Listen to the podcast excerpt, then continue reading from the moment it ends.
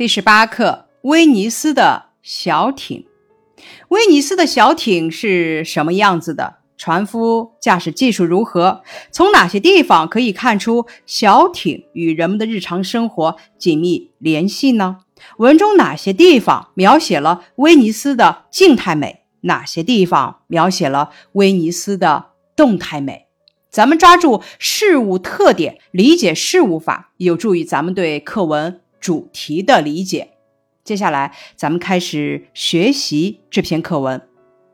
威尼斯是世界闻名的水上城市，河道纵横交错，小艇成了主要的交通工具，等于大街上的汽车。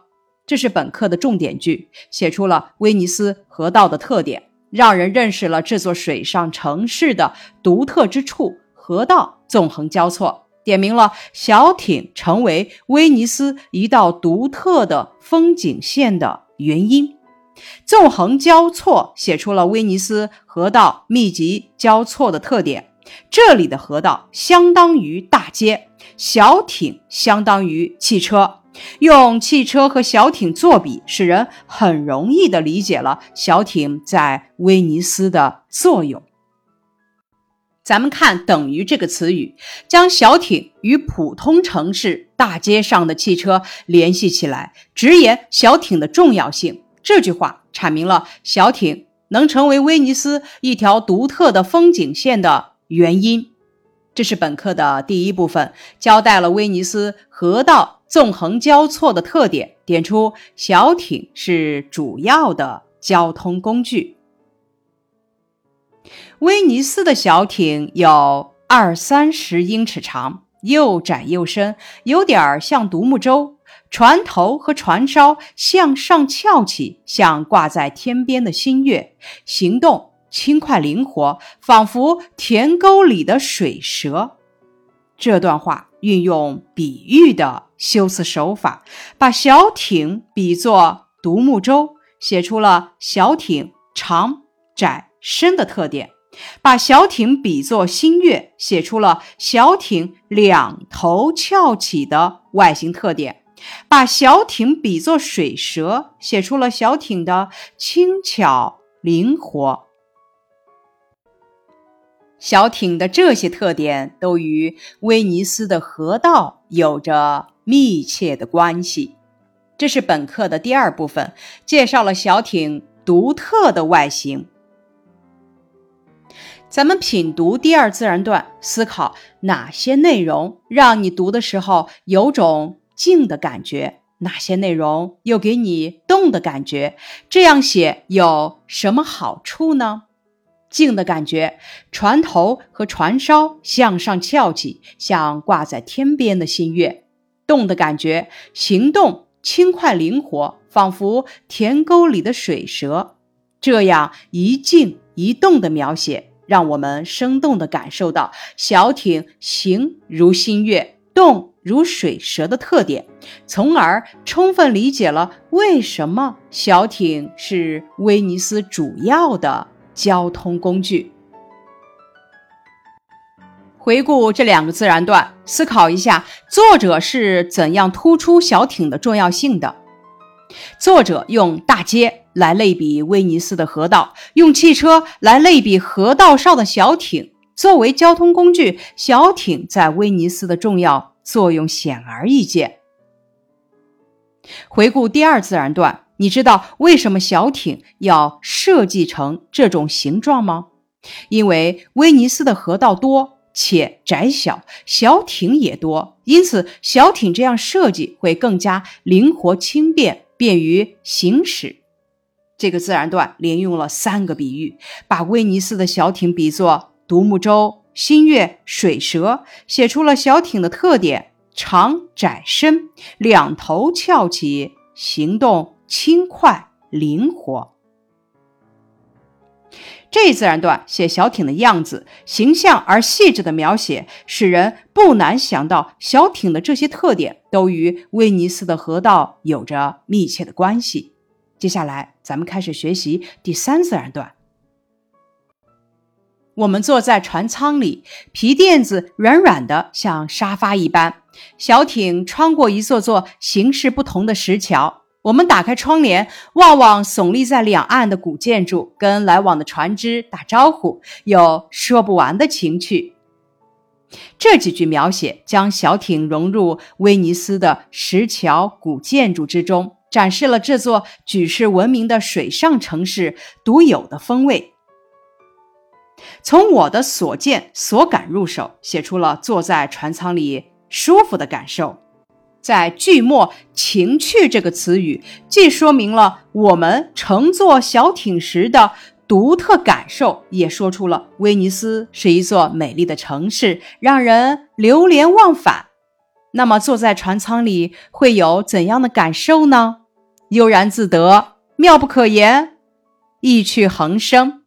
这自然段写乘小艇游览时的快乐感受。船夫的驾驶技术特别好，这是一个总起句，总领全段，先概括的写出船夫的驾驶技术高超，然后围绕这句话进行具体描写。行船的速度极快，来往船只很多，他操纵自如，毫不手忙脚乱。不管怎么拥挤，他总能左拐右拐的挤过去；遇到极窄的地方，他总能平稳的穿过。而且速度非常快，还能急转弯。不管总，而且还从正面印证了船夫的操纵自如。而在船多、拥挤、极窄三种特殊情况下，船夫却能左拐右拐挤过去，穿过急转弯，更生动地表现出船夫驾驶小艇动作娴熟、得心应手。这是本课的重点部分。拐、挤、穿这几个动词刻画了船夫驾驶技术高超的特点。两边的建筑飞一般的倒退，我们的眼睛忙极了，不知看哪一处好。两边的建筑飞一般的倒退，眼睛忙极了，运用了侧面描写的方法，衬托出小艇速度之快，船夫驾驶技术之高超。这一自然段出现了一个递进关系的句型，而且还遇到极窄的地方，它总能平稳的穿过，这是第一方面；而且速度非常快，这是第二方面；还能急转弯，这是第三方面。这句话中总能平稳的穿过，速度非常快，能急转弯，这三方面的内容层层递进，突出的是船夫的驾驶技术好。像这样，后面的分句比前面的分句向更重或者更大、更深、更难的方向推进一层的句子，就是递进关系的复句。常用的关联词语还有不但或者不光，而且，就是不但而且不光而且，不仅还不止还不光还，不仅也不仅又。不止也不止又，不光也不光又，等等。回顾这一自然段，船夫的驾驶技术特别好，表现在哪几个方面？行船的速度极快，来往船只很多，他操纵自如，毫不手忙脚乱。不管怎么拥挤，他总能左拐右拐的挤过去。遇到极窄的地方。它总能平稳的穿过，而且速度非常快，还能急转弯。总结一下，船夫驾驶技术的高超，就是可以从两方面来体现：一是小艇的行驶速度极快；二是在极窄极拥挤的地方，小艇也能平稳的穿过，还能急转弯。那这样写有什么好处呢？这部分是动态描写，在表现船夫驾驶技术好的同时，也展现出了水城的美和活力。我们的眼睛忙极了，不知道看哪一处好。这句话可以用成语“目不暇接”来概括。那假如你坐在小艇上游览威尼斯，会有怎样的感受呢？比方说，我坐在小艇软绵绵的座位上，觉得心旷神怡，周围的景色是那么美丽。空气是那么清新。威尼斯是一个水上城市，威尼斯的风情总离不开水。蜿蜒的水巷，流动的清波，真是有说不完的情趣。这是本课的第四部分，写了船夫高超的驾驶技术。商人夹了大包的货物，匆匆走下小艇，沿河做生意。青年妇女在小艇里高声谈笑，许多孩子由保姆伴着，坐着小艇到郊外去呼吸新鲜的空气。老人带了全家，坐着小艇上教堂去做祷告。此处写出小艇与市民的密切关系，再次突出了小艇在威尼斯的重要。那在本段的描写中，大家能体会到威尼斯这座城市有着怎样的特点呢？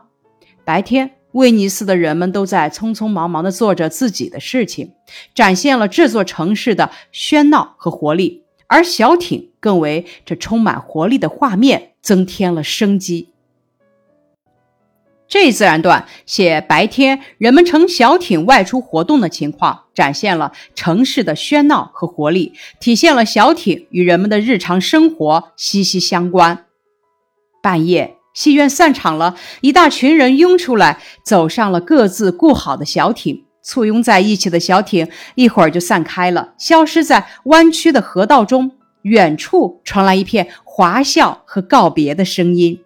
此处是动态描写，写半夜戏院散场时人们的活动情况。这种动态描写与下面几句静态描写互相映衬，写出了小艇在人们生活中的重要性。水面上。渐渐沉寂，只见月亮的影子在水中摇晃。高大的石头建筑耸立在河边，古老的桥梁横在水上，大大小小的船都停泊在码头上。静寂笼罩着这座水上城市，古老的威尼斯又沉沉的入睡了。白天，小艇一出动，城市就充满生机与活力。夜晚，小艇一停泊，威尼斯就沉寂安静，像人一样入睡了。这三句是静态描写：夜色深沉，小艇静寂，水面沉寂，月影摇晃，古城入睡。多么温馨的画面，多么优美的景象！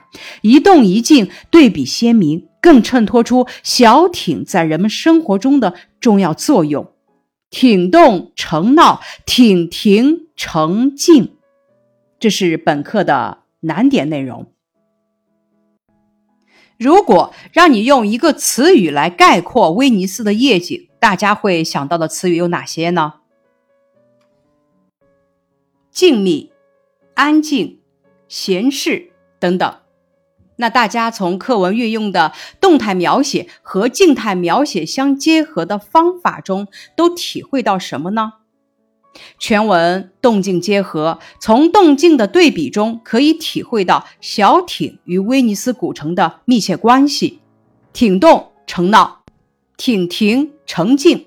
白天，当小艇一出动，城市就喧闹起来，充满了生机与活力；夜晚，当小艇一停泊，威尼斯就沉寂下来，安静的仿佛入睡了一般。咱们思考一下，为什么课文在写每个人物、每种活动的时候都提到了小艇？因为小艇是威尼斯主要的交通工具，人们的生活与小艇之间有着密不可分的关系。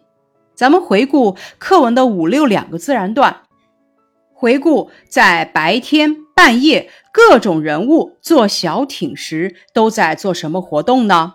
白天，商人做生意；白天，青年妇女高声谈笑；白天。孩子、保姆去郊外呼吸新鲜空气。